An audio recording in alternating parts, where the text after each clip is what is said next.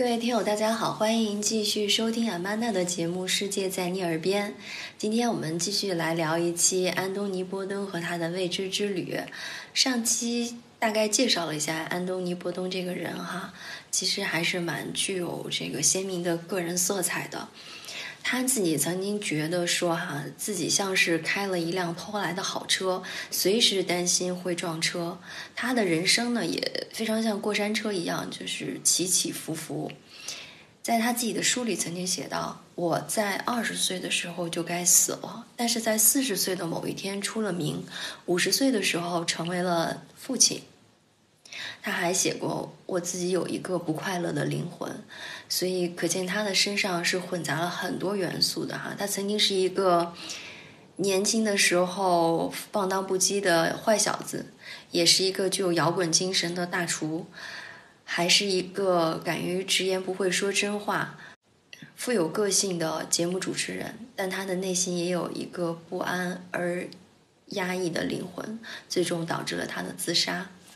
其实说到他性格上的这种多元素的标签儿哈，正好今天我再来介绍他的未知之旅里面呢，要提到的几个地方城市，也是身上带有了多种的元素，我们就叫它是一个混血城市。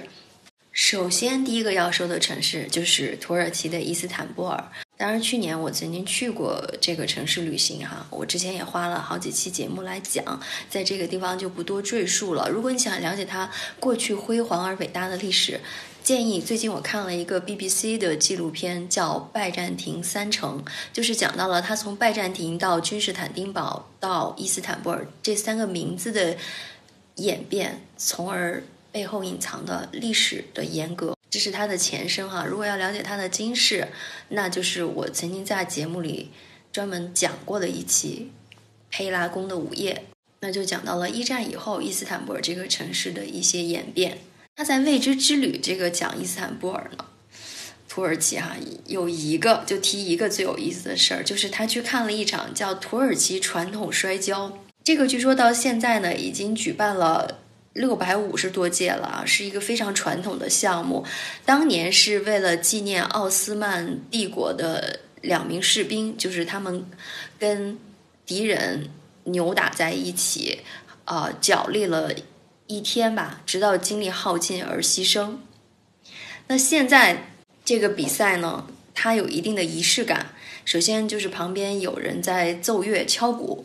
相当于助威吧，还有一个类似于解说主持人的角色叫加斯格，然后特别有意思，他这个加斯格的土耳其语的意思呢，就是话太多，所以，所以这个解说可能大家去看这个比赛的时候，并不是关注点所在。为什么说这个摔跤这么吸引人呢？首先，它的形式上跟古典摔跤差不多，大家要赤膊上阵哈，但是。浑身要擦满了橄榄油，那只穿一条非常非常紧的皮裤。规矩就是，只要你把对手摔到双肩着着地，或者是抱着他背着他走三步，就算赢。当然，还有一点就是，如果你能把他穿的皮裤撕破或者扒下来，也是算的。所以你就是在比赛场上会看到两个壮汉啊，也是油腻男嘛，涂满了油。两个人互相把手插进了对方紧的皮裤里，牢牢抓住对方，就是画面激情四射，让人不敢看啊。这个奖励呢也是非常丰厚的，一共分五个级别的比赛，如果你在最高的级别连续三年夺冠，你就可以得到一条价值四万美金的金腰带，霸气十足啊。然后据说土耳其呢为了这个比赛。每年是要用掉两吨的橄榄油，非常有意思。如果下次你们去土耳其呢，赶上这个赛季的话，我觉得是是值得一看的，很有特色的一个活动。那再说到第二个混血的地方呢，名字叫桑基巴尔。听这个一下是不是想不起在哪里？其实它是在非洲，属于坦桑尼亚，但是跟我们想象的非洲大草原啊。猎物啊，国家的公园啊，完全是另一个风格。它是距离坦桑尼亚大陆最近的地方有三十六公里的一些小岛，这属于类似于一个半自治区吧。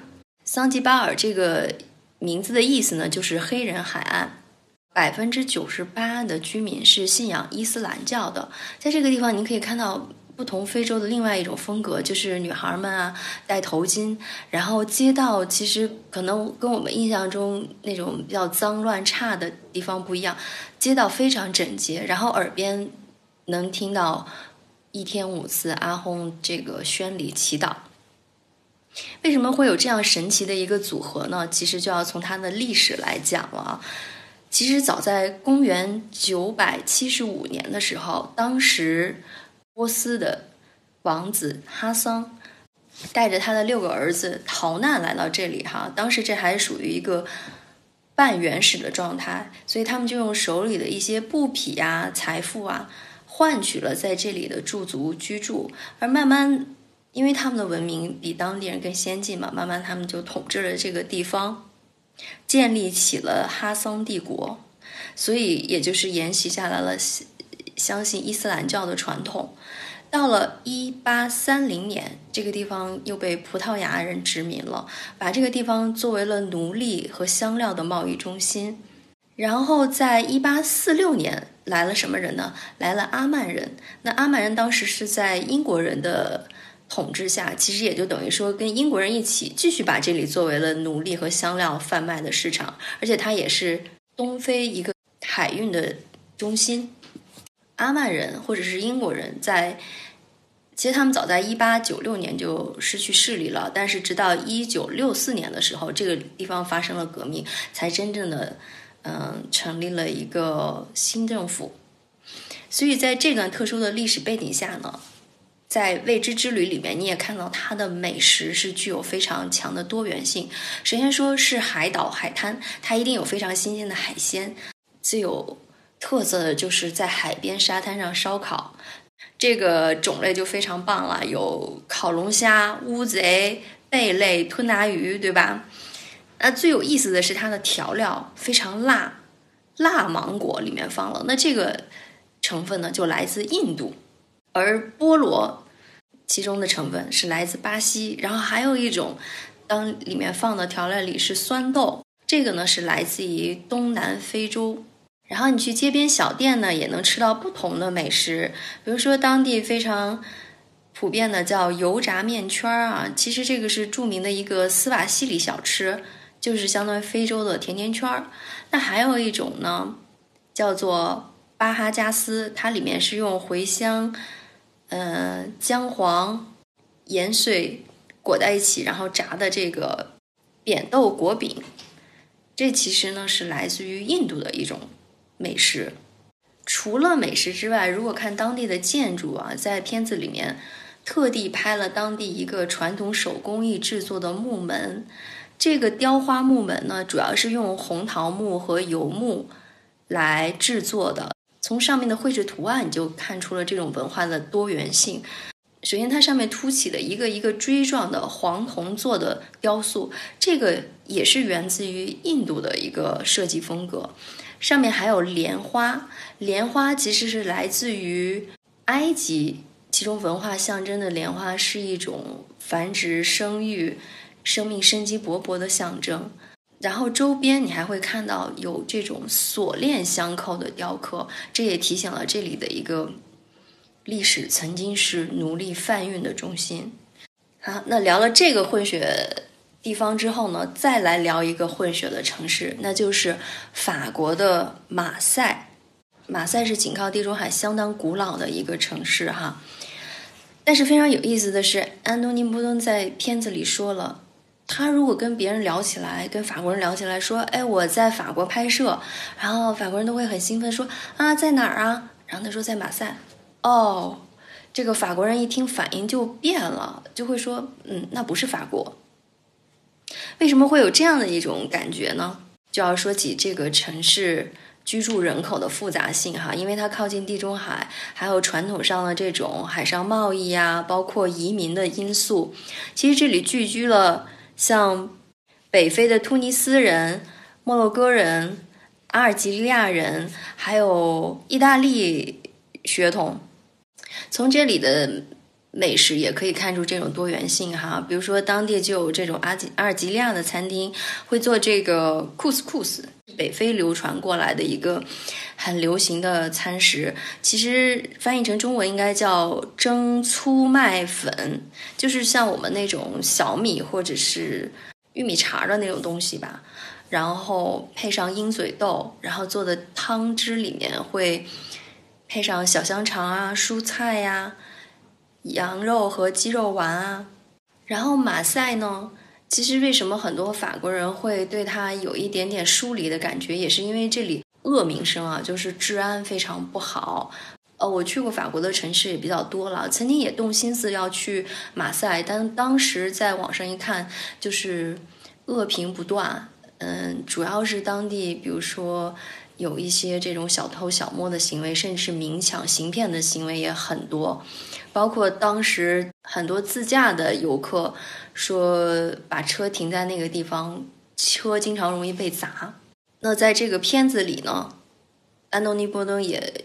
约访了当地的一个作家，叫塞德里克。他是一个什么呢？犯罪小说作家。说他为什么要在这个地方？他会说：“我要写感受到一个城市的真实生活，而这里，嗯，腐败或者是仿造一些艺术作品的赝品，还有这种地中海的阳光，都是一个犯罪小说最丰富和最现实的素材。其实，除了这个犯罪小说家，哈，马赛在历史上。”被这种犯罪或者是复仇文学所带来名声影响最大的，那无一例外就是基督山伯爵。要知道，在马赛出港以后，大概距离三公里的岛上吧，就是伊夫堡。伊夫堡是什么呢？被大仲马在《基督山伯爵》里描述为基督山伯爵被囚禁的那个监狱所在地。那现在也会被作为一个旅游的亮点。大肆宣传，除了这种混血犯罪的元素，哈，马赛作为一个地中海这么著名的海岛，其实安东尼·波顿和他的呃法国的米其林大厨一起浏览在这里的时候，有一个最高的评价就是，我会考虑有可能退休之后我住在这里，退休之后住在哪儿，其实就代表了你对一个城市这种。呃，生活稳定、幸福、安逸的一个向往哈。还有就是在马赛，他们有自己的两个标签。第一个是什么？就是著名的美食马赛鱼汤。这道美食呢，已经有两千五百年的历史了。据说就是当年马赛的渔夫们每天卖新鲜的鱼啊、海产品啊，卖不完了，最后怎么办呢？把这些都倒在一个锅里，你可以说就号称是一锅乱炖啊。但虽然是剩下的马赛鱼汤的第一要位就必须是新鲜的。那还有一个比较八卦的传说了，就是说，爱神维纳斯曾经想幽会战神马尔斯啊，那她就是给她自己的丈夫火神福尔甘做了一锅，吃完以后让你会。神情迷倒、昏昏欲睡的马赛鱼汤，我也不知道这个料里面好像并没有这种迷魂药哈。但是喝了这个汤之后，哎，她老公就舒舒服服的睡着了，她就跑出去跟战神约会，这也是个传说啊。但可以想象这道鱼汤是非常美味的。在节目里面，他们找到当地一个著名的厨师，为他们烹制这个鱼汤。这个厨师比较崇尚自然，他会说他的菜尽量。不放奶油和黄油，只保持原味。他做的这道马赛鱼汤，用了十公斤石蟹，还有大量美味的小鱼。首先就是把这些蟹都要捣碎，用火来煮炖，才能收敛出一公斤的浓汤。然后之后放上藏红花、土豆。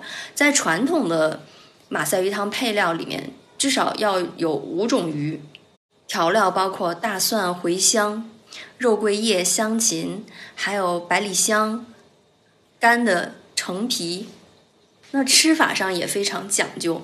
首先要有一个头盘儿，有可能是一些海类的这个腌制品，比如说贝类的生腌肉。